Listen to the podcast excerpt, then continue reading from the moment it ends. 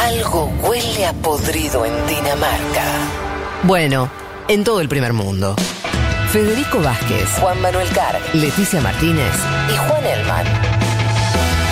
un mundo de sensaciones.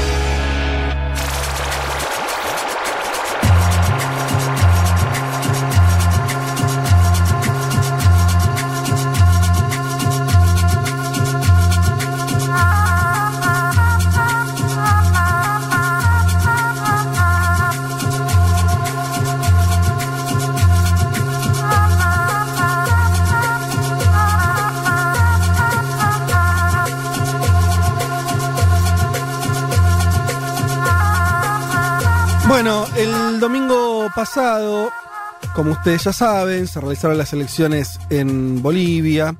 Comentábamos entonces eh, la, la cantidad eh, de votos, una avalancha de votos eh, impresionante que cosechó Lucio, Lucho Arce, Luis Arce Catacora, candidato por el MAS. Y bueno, lo que nos queda ahora es tratar de entender un poco por qué pasó eso, en qué lugar queda Bolivia, obviamente, que, que además no estábamos hablando de una elección cualquiera, por más que fuera una elección presidencial y donde se define también el Parlamento, sino porque Bolivia venía de un golpe de Estado y un gobierno de facto. También sorprende. Si quieren, eh, Juanma, ¿querés empezar por un lugar que no es tan cómodo, pero a mí me, me surge empezar por acá, que es también a mí me habla de cierta fortaleza de la democracia, porque más de uno, y con cierto criterio, decía, che, no le van a hacer un golpe de Estado, poner a una presidenta sin votos, hacer perseguir eh, judicialmente al partido y a los militantes, eh, llevar al exilio a los máximos dirigentes para, entre comillas, entregarle el poder así nomás. Y las cosas sucedieron de esa manera, ¿no? Yo digo, es asombroso también cómo a veces la democracia se impone hasta en escenarios que uno diría, bueno, no son los mejores. Sí, yo creo, Fede, que estaba bastante atado con alambre ese gobierno. Eh, vos en la semana, cuando lo analizamos en Segurola, traías eh, un discurso famoso de Hugo Chávez después del golpe breve, ¿no? 48 horas de un golpe de Estado y que después Chávez volvió con más fuerza. Evidentemente, eh, hay cosas de este proceso que inició Janine Áñez y Luis Fernando Camacho que no estaban tan cimentadas. Y además eh, hay otro factor que es indudable, es innegable, que es la pandemia y el destrozo de la economía económica boliviana. Para mí ese es un factor que explica bastante de lo que pasó. Vamos al domingo a la noche, ese momento donde aparece la pantalla de Unitel, vos lo mencionabas antes, eh, con una verdadera bomba atómica, ¿no? Venía circulando en algunos grupos de WhatsApp, nadie se atrevía a confirmar. Aparecía Luis Arce con 52 puntos en ese entonces. Obviamente la noticia era que vencía en primera vuelta a Carlos Mesa. Se hablaba de 20 puntos de distancia. eh, terminaron siendo 26. Carlos Mesa, un candidato que pidió un voto útil, que por lo visto sucedió, pero hacia el movimiento al socialismo. Y esa noche hubo discursos con tono muy mesurado del MAS, que tiene que ver también con esto que decías vos, evidentemente. Ante un golpe de Estado, ante el exilio de los máximos dirigentes, ante una situación económica muy, muy compleja, Luis Arce, ¿qué hizo? Con un tono moderado dijo, nosotros vamos a construir un gobierno de unidad nacional. eh, y el lunes al mediodía, 12 horas después, tras un tuit de la propia presidenta Yanine Áñez, donde anunciaba el triunfo eh, de Arce y de Choquehuanca, salió a hablar Carlos Mesa, ¿no? Y fue importante lo de Carlos Mesa porque era el candidato que había perdido básicamente la elección, quien salió segundo, yo creo el gran perdedor de esa noche, Claro. después lo vamos a, a evaluar. Si les parece, escuchemos a Carlos Mesa, 12 horas después del anuncio de si es Mori la encuestadora y de Unitel, diciendo si ganó Luis Arce. Carlos Mesa. El resultado de ese conteo rápido es muy contundente y muy claro. La diferencia entre el primer candidato y nosotros, comunidad ciudadana, es amplia y nos toca, como corresponde a quienes creemos en la democracia, y nos toca a quienes dijimos que íbamos a reconocer el resultado, fuera favorable o desfavorable, reconocer que ha habido un triunfador en esta elección y establecer nuestra lógica de movernos en conciencia de democracia. Bien, acá voy a, abrir un paréntesis eh, para después seguir la columna con Bolivia, pero me quiero meter ahora un poquito también en lo que fue la elección pasada, 2019, y la, Organización de Estados Americanos, porque Fede, compañeros, con el paso de los días surgió una lectura bastante lógica, creo yo, dentro del MAS, pero también fuera, en sectores del progresismo eh, continental, que tenía que ver con la crítica al titular de la Organización de Estados Americanos, Luis Almagro, por lo que fuera la auditoría del año 2019 que precipitó el pedido de William Calliman, el jefe de las Fuerzas Armadas, para que Evo Morales salga del poder, y además porque se analizaron 86 eh, colegios que habían sido cuestionados por la OEA en el año 2019, centros electorales, por el alto número que allí había sacado el MAS, se comparó con esos mismos 86 colegios en el 2020. Y, hay, y hay que decir que a Luis Arce le fue incluso mejor en esos establecimientos. Eh, por eso el presidente electo Luis Arce, que deberá asumir el próximo 8 de noviembre, ya está fijada la fecha ante la Asamblea Legislativa Plurinacional, le dijo al diario argentino Página 12 que estaba indignado con la Organización de Estados Americanos. Me parece un testimonio interesante para traerlo. Luis Arce. Con el resultado que hoy hemos tenido, que es realmente aplastante, queda claro que el año pasado también ganamos. Evidentemente con una, con una diferencia más estrecha, pero sí por encima de los 10 puntos porcentuales que la ley boliviana exige para que no haya segunda vuelta lo que quiere decir que el compañero Evo ganó el año pasado de manera limpia y en primera vuelta.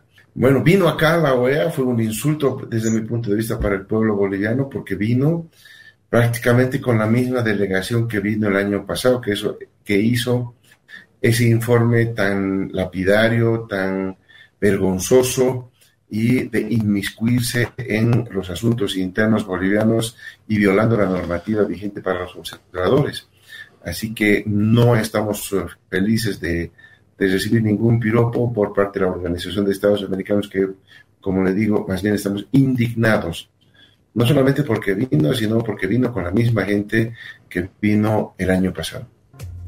Bien, ahí ya el tono de Arce, a medida que iba pasando los días, se iba acrecentando la ventaja más abultada del MAS, era más duro con Luis Almagro. Y aparte hubo algo, compañero, que fue muy particular la Asamblea General de la OEA, que es eh, la instancia anual eh, por la cual se junta la Organización de Estados Americanos, que lastimosamente solo se está dedicando a la situación de dos países, que son Venezuela y Nicaragua, la Asamblea General de la OEA había quedado fijada para esta semana. Eh, y fue, imagínense para Luis Almagro, la noticia del 55%, que se analicen los colegios donde la OEA decía que había existido una especie de fraude, porque no utiliza la palabra fraude tampoco el informe, hay que decirlo. Fue una mala semana en ese sentido porque además México, eh, a través de su vicecanciller, Maximiliano Zúñiga, llevó un discurso, diría, bastante flamígero. El tono por ahí es un poco más tranquilo, pero lo que dice es, la verdad, hace mucho tiempo no, no, no se escuchaba algo así en los espacios hemisféricos señala al Almagro y le dice básicamente, a vos te dieron una lección histórica, tenés que aprender de lo que te dijo el pueblo boliviano. Quiero que escuchemos a Maximiliano Zúñiga, digo de vuelta, es vicecanciller, es el segundo de Marcelo Ebrard y una persona muy importante en el gobierno de Andrés Manuel López Obrador. A partir de estas palabras vamos a analizar lo que es Bolivia en lo interno, pero escuchemos. Se cumplió un año de las elecciones de Bolivia en las que Evo Morales resultó ganador. A un año el MAS fue ratificado y Luis Arce fue electo presidente en una jornada electoral pacífica y democrática, ejemplo para todo el mundo, muy a pesar de usted, secretario general, y de su misión de observación electoral. El pueblo boliviano les ha dado una lección histórica que ojalá aprendan. Mientras usted siga al frente de la organización, la sombra de lo sucedido en Bolivia estará siempre presente. Ustedes han deslegitimado a las misiones de observación electoral y han llevado a la organización a un choque con la realidad democrática que vivimos hoy en día en la región. Bien, ahí estaba el vicecanciller mexicano. La verdad que la Argentina también se alineó a México en criticar al titular de la OEA. Intervino su canciller Felipe Solá, que planteó la OEA debe ser contención, mediación y garante de la pacificación, sobre todo en cada lugar de nuestra América, nunca juez o gendarme político. Y a eso se sumó además un comunicado del Grupo de Puebla con buena parte de los dirigentes progresistas de este continente pidiendo que Almagro dé un paso al costado. Contestó el ex canciller uruguayo, hay que decir, eh, habló en un medio de su, de su país, desde Washington, dijo que el Grupo de Puebla era un grupo de amigos dijo ser ballista y blanco y acusó de estalinismo al Frente Amplio por lo que fuera su expulsión. Bueno, hay un Luis Almagro que vuelve a escena. Juan Elman, ¿tenías una pregunta? Sí, a a Almagro le quedan cinco años, creo, ¿no? De, al frente de la OEA. Sí. ¿Vos crees que se le puede complicar la gestión? O sea, que, que pueda escalar este reclamo que, que recién escuchábamos de México para que renuncie. Y él dice que por ahora no, que tiene un bloque de casi 30 países que lo avalan. Me parece que vamos a tener que ir analizándolo a medida que sigan las elecciones también en América Latina, a medida de lo que pase en Ecuador, en Perú. Hay un cuestionamiento fuerte del bloque progresista, esto es indudable, y eh, la verdad que tiene fundamentos, ¿no? Tiene Y- fundamentos lógicos. Y agregaría la elección de Estados Unidos, porque Bueno, también. también puede ser que, esto es especulación, pero un, un hipotético gobierno demócrata, por más que, eh, de hecho Almagro no sé si no arranca, sí, con bajo gobierno demócrata en realidad, ¿no? En la OEA. Eh, Exacto, Sí, 2015. La claro, por eso. Almagro es en 2015. Eh, así todo puede, puede ser que los demócratas quieran resetear un poco los vínculos con, con la región después de unos años bastante turbulentos.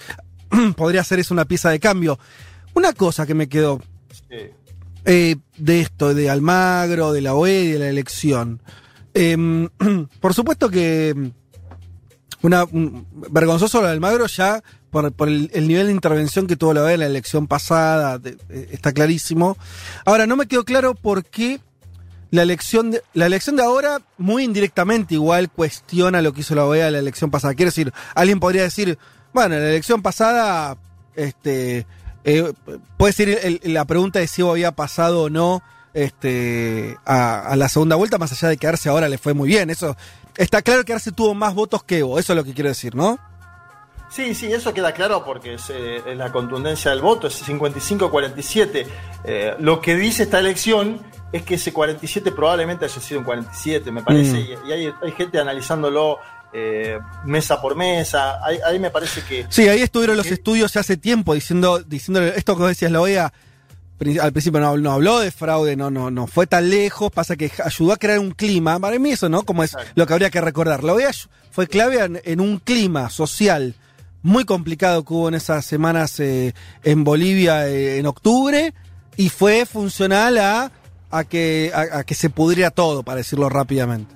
Y el domingo a la mañana la OEA publicó ese informe preliminar y Evo Morales después llama a elecciones nuevamente.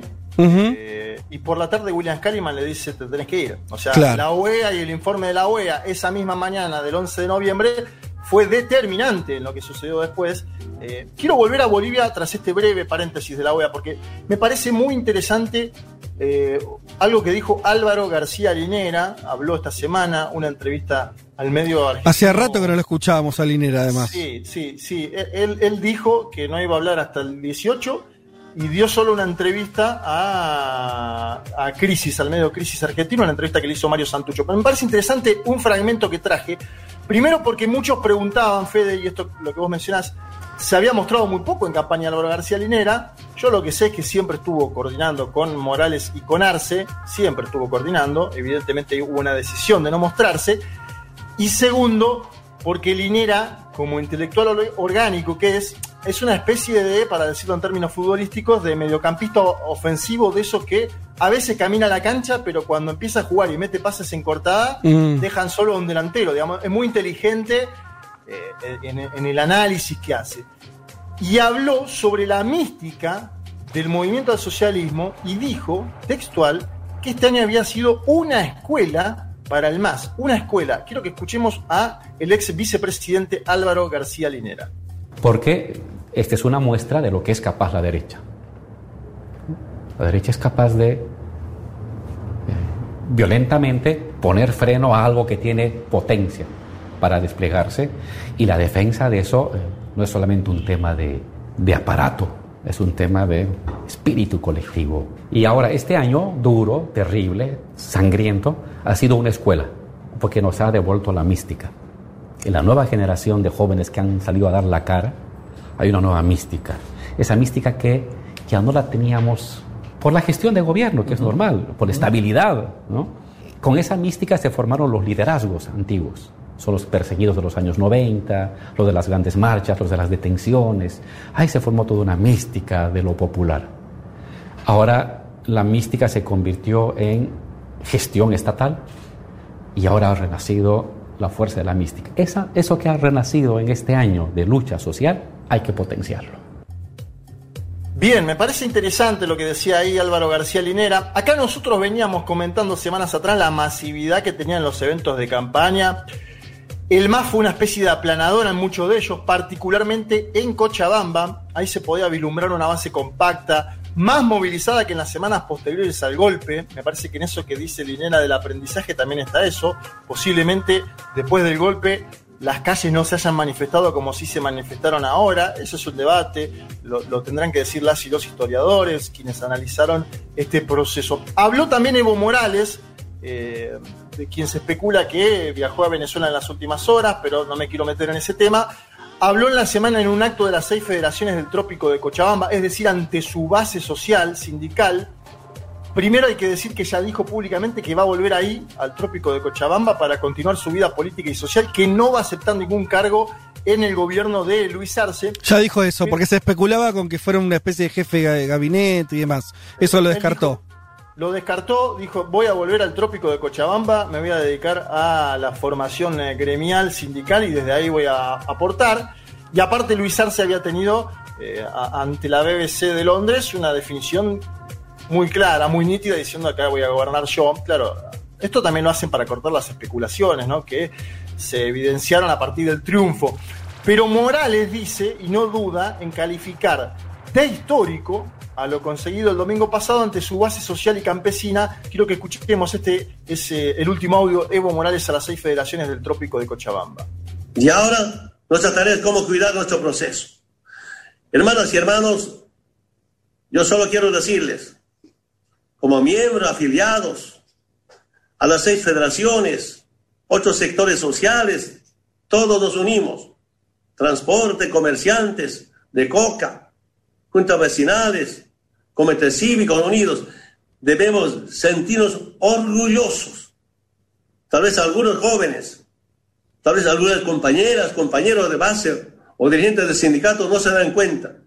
Lo que decir, Hicimos, perdone, es mucha historia y buena historia, no solamente para Bolivia, no solamente para América Latina, con nuestro modelo económico que tiene repercusiones internacionales. Bien, ahí pasaba el expresidente. Voy a, a, intentar finalizar esta columna con los desafíos, me parece que del nuevo gobierno, que son múltiples. El primero es indudable, ordenar bien los espacios de cada dirigente, y esto va en consonancia, Fede, con lo que vos decías sobre los delfines latinoamericanos y el nuevo momento de América Latina. Primero, es claro que Arce es quien va a tener la banda presidencial. Eh, Morales puede ser un asesor de primera línea sin tener un cargo, como por ejemplo sucede en nuestro país. Cristina Fernández de Kirchner en nuestro país tiene un cargo institucional, la vicepresidencia. Evo Morales no lo tendrá. Pero hay algo que también destaca Linera siempre y que es interesante para ver cómo sigue, que es que Morales sigue siendo una figura que puede unir a los diferentes sectores del MAS. Yo creo que no hay que despreciar ese papel, le llevó mucho tiempo conquistar ese papel y es ciertamente quien puede unir a todos estos actores, a Arce con Choquehuanca, a Diego Pari, a Andrónico. Claro. Parece que su papel es hilar, ¿no? En este momento y que es probablemente el gran mérito de Evo Morales este último año desde Buenos Aires, hilar a todos los sectores del movimiento al socialismo y que eso no se fracture. Creo que lo contaste acá, pero que, que mm, eh, cuando se estaba definiendo la candidatura de Arce, volvamos a decirlo de, vuelta, Arce no era un, número opuesto ni mucho menos. Fue más, más, más parecido a un conejo de la galera que a un número opuesto, ¿no? Algo que sale aparentemente de la nada, de una jugada que todo el mundo queda. Por eso lo comparé con Alberto Fernández. Alguien que todo el mundo, eh, cuando se conoció la noticia, dijo, uh, ¿no? Y, y de hecho las primeras evaluaciones fueron negativas en el sentido de decir, no va a poder juntar el voto indígena, no va a poder juntar el voto más popular, no tiene carisma, ¿se acuerdan? Eh, Y ahí eh, siempre se, se- se viene diciendo esto, que, que fue Evo el que tuvo que imponer con su legitimidad política esa candidatura que era muy resistida por los movimientos sociales.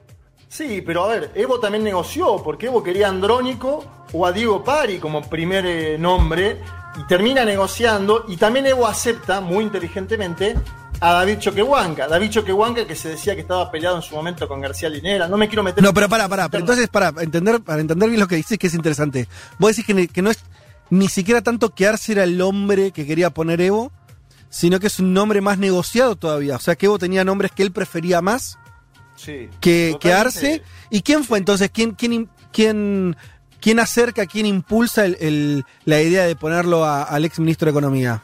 No, no, a ver, hay una lectura de Evo que es, nosotros eh, tuvimos un proceso económico importante y tenemos que mostrar, tenemos que seducir a las clases medias urbanas. Esa sí es una lectura de Morales, pero él tenía hombres mucho más cercanos a él. Eh, Diego Pari es mucho más cercano a Morales que Arce. Me parece que hay también una lectura eh, sobre el papel de Arce en cuanto a la gestión de la economía en los 13 años de gestión y muy inteligentemente decide no chocar con Choquehuanca, sino sumarlo al binomio. Y es, y es impactante porque en el voto campesino indígena Choquehuanca tiene un peso muy sí, fuerte. propio. Cho- y Choquehuanca había estado peleado, entre comillas, Mm. con el propio Morales, sobre todo con Álvaro García Linera. Hay toda una interna, ¿no? Bueno, ¿qué gestiones se vienen entonces ahora? Porque todo eso.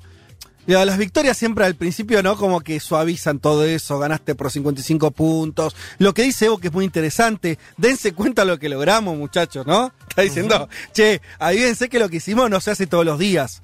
Y yo insisto con esto, vos ibas, eh, eh, veías la realidad boliviana de los últimos meses y la verdad era difícil pensar en un retorno del MAS con esta potencia.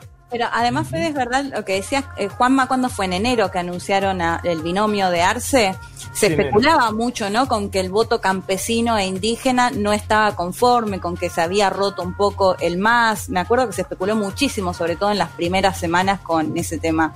Sí, eh, fue clave un viaje de David Choquehuanca. Choquehuanca apenas se, se- se formuló el binomio acá en Buenos Aires, viajó a Bolivia y dijo, muchachos, yo estoy en esta batalla con ustedes. Mm. Fue a buscar el voto campesino indígena, fue clave, Claro. la verdad, ahí la- el pa- hay que decirlo, el papel de David Choquehuanca en Claro. esta campaña también fue clave. El segundo desafío que creo que tiene el nuevo gobierno es precisamente gestionar en una economía local e internacional en caída libre.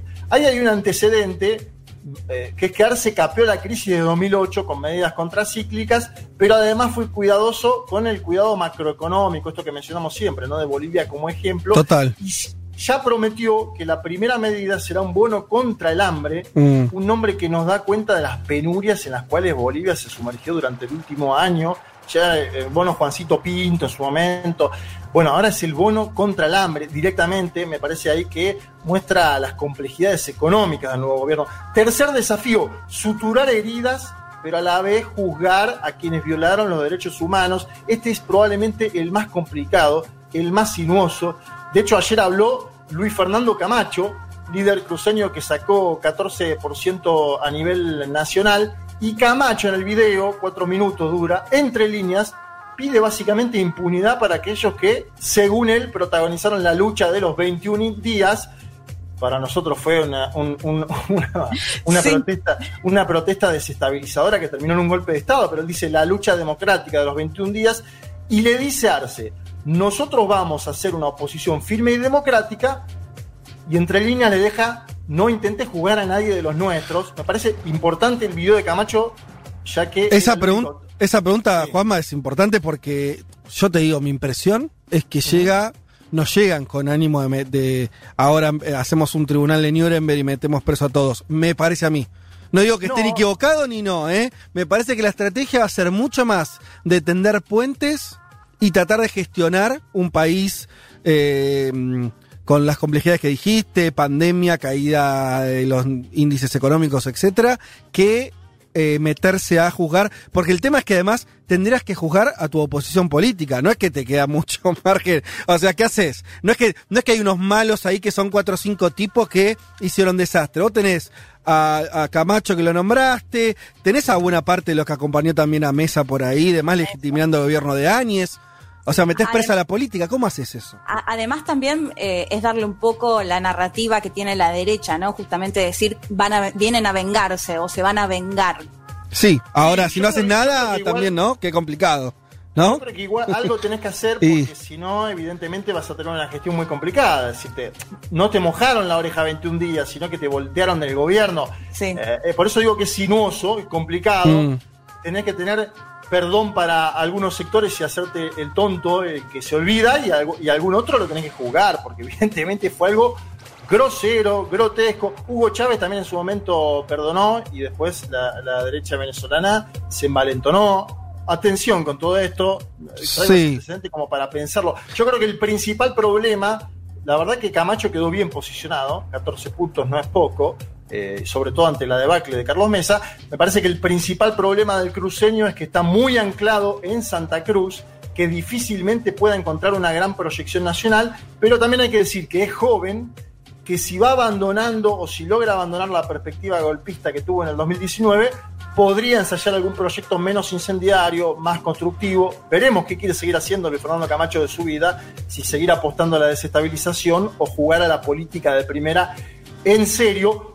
Y último punto, y esto lo vinculo con lo que hablábamos al inicio, el escenario latinoamericano, ¿no? Porque hoy es el plebiscito en Chile, se espera el triunfo de el apruebo. Me parece que las elecciones en Bolivia pueden potenciar aún más el espacio progresista a nivel continental, sobre todo pensando en Ecuador en febrero. Yo no pienso tanto en Perú, por ahí hay alguno que tenga más impulso y, y diga eso. Yo digo, me parece que Ecuador es un lugar a mirar. Eh, ¿Por qué Ecuador? Porque el escenario ahí, sin golpe de Estado en el medio, es bastante similar. Es un candidato apadrinado por un Sí. jefe de Estado inhabilitado versus un exponente de la política más tradicional, en el caso de Ecuador. Ahí pa- ahí parece- Lazo.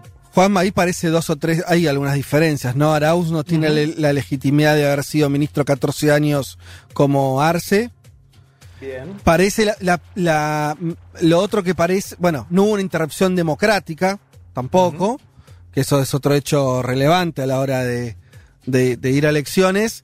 Eh, y, Hay- la similitud es la económica, me parece. Fue Claro. El golpe, de- el golpe de la pandemia que, que deja al, al propio presidente sin tener candidato propio. y- Eh, sí. Y además, se le- ah, ¿qué es lo que le va a proponer el banquero Lazo a las y los ecuatorianos si todo el programa de Lazo ya lo ejecutó Moreno? Me parece que esa es la otra gran no. pregunta de Se- la elección. seguramente. En el frame, ¿no? Pero volviendo a Bolivia, porque hay otro hecho que por ahí no lo hablamos tanto, pero estuvo ahí siempre presente, es que el MAS siempre siguió teniendo la mayoría del Parlamento, ¿no? En el Congreso. Sí, sí. Eh, de hecho, la figura de Bacopa, líder del Congreso, fue cada en increyendo en importancia durante todos estos meses de gobierno de Áñez, a la hora de negociar, a la de, ¿no? Como, como hay. El MAS no perdió toda la institucionalidad, ¿no? A Correa le queda menos en ese sentido eh, en, Ecuador. Veremos igual, nada, es una elección, es una elección abierta. Pero volviendo a Bolivia, me, resalto esto, lo que dijo Evo, yo lo volví a resaltar.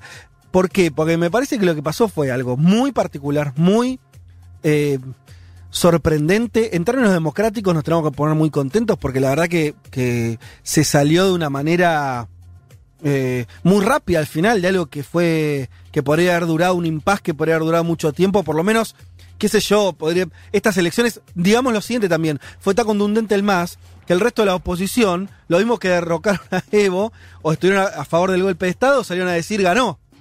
Ganó el Es- es- Y a eso los minutos, ¿no? Porque ese tuit de Añez sorprendió. A los minutos salió a decir, si bien no tenemos datos oficiales, eh, sabemos que ganó. Eso mejora la convivencia boli- democrática boliviana, por lo menos da una, una idea para, para adelante un poquito más sana que si estuviéramos ahora hablando de confrontación, que no reconocen el resultado, que los eh, observadores internacionales. La- nosotros sacamos a Paula Pena, que observadora eh, por la Argentina el domingo pasado, hizo su trabajo muy rápido, se volvió, no, no, no, por suerte, quiero decir, no tuvo, no tuvo que tener un protagonismo. A lo que hoy es, eso no pasa siempre. Venezuela vemos que es una situación completamente distinta, por solamente nombrar, son países con, con trayectorias distintas, pero nada, me parece que, que es muy relevante lo, lo que pasó. Y también a- apunto a otra cosa más política, Juanma, que lo dijiste así medio, medio al pasar, que es, eh, es, es un, un subcontinente, una región donde está solamente el único gobierno progresista era el de Alberto Fernández, ahora se suma eh, el de Evo, por supuesto está la situación de, de- de Bolivia que amerita otra, otra caracterización, caracterización por ahí, pero lo que hoy es, empieza eh, a haber una especie de... eh, de crecimiento nuevamente de ese, de ese ala progresista que también hace un año, año y medio, estaba completamente ausente. Sí, con eso quiero finalizar. Me parece que la Dale. elección de Bolivia, con un candidato por ahí albertista, muestra que el progresismo continental va encontrando la forma de volver a dar la disputa político-electoral, aún en condiciones ampliamente desfavorables. Creo que el triunfo de Arce sin duda es una buena noticia para Alberto Fernández y Andrés Manuel López Obrador, que apostaron a este escenario desde el mismo momento en el cual coordinaron que había que salvarle la vida a Evo Morales. Obviamente, eh, Venezuela y Cuba también intentarán ahora estar cercanos al gobierno de Arce de alguna forma. Hay que ver qué hace Arce. Digo, esto, este viaje, supuesto viaje, porque no tenemos confirmación oficial de Evo Morales a Venezuela. Ah, no está, perdón, no está, no se confirmó ese viaje. lo ha confirmado solo agencias internacionales, pero la, la oficina de prensa de Morales no dice nada sobre el tema. Yo Tampoco digo sabemos si, si a qué fue ni los Bueno, motivos. no, no sabemos ni motivos ni nada. Lo que digo es, y, y es lógico igual que lo haga, si lo hizo, es lógico que lo haga posterior a la elección y no antes. Me parece que es algo totalmente más entendible en términos políticos y no hacerlo previo a, a la elección, pero me parece que Venezuela y, y Cuba también van a querer disputar. A- acá en su momento se dio fe de esto de los bloques latinoamericanos, cuando hubo hegemonía progresista. Eh, Argentina y Brasil iban para un lado, coordinaban con Venezuela, coordinaban con Ecuador, pero aquellos otros países iban para otro lado, un poco más eh, hacia la izquierda, si se quiere. Y me parece que esa disputa se puede volver a dar. Obviamente son proyecciones eh, a futuro y la situación de Venezuela no tiene nada que ver a la que tenía en su momento. Creo que es un, un triunfo para Fernández y AMLO porque coordinaron salvarle la vida a Evo Morales y porque de ese momento apostaron a, a- a que vuelva el MAS. Y el MAS volvió apenas un año después del golpe de Estado, un golpe de Estado que fue breve pero demoledor, que deja a Bolivia destrozada. Eh, creo que la, la- vuelta de la democracia a Bolivia, a partir de la asunción de Arce Choquehuanca, que será el 8 de noviembre próximo, es una muy buena noticia para toda América Latina. Y termino con lo de Evo, ¿no? Es algo de verdad histórico que, que vamos a analizar durante mucho tiempo. Muy bien. Ah, y anoto, después quiero saber qué pasó. Supongo que nada. ¿Se acuerdan que viajó el ministro de Economía de Áñez a buscar un préstamo del Fondo Monetario? Hace, ¿se acuerdan que fue hace un mes? Quiero creer que no se lo dieron el préstamo. Porque a lo que voy es, me acordé por lo que dijiste que dejan una Bolivia destruida. Hay que ver si, si ese tipo de cosas se concretaron o no. Yo supongo que no. Pero bueno, eh, terrible la, la columna, eh, Juanma. Eh, hay muchísimos mensajes en relación a lo que eh, estás contando. Bueno, no vamos a poder leerlos a todos. Ahora a la vuelta alguna cosa leemos.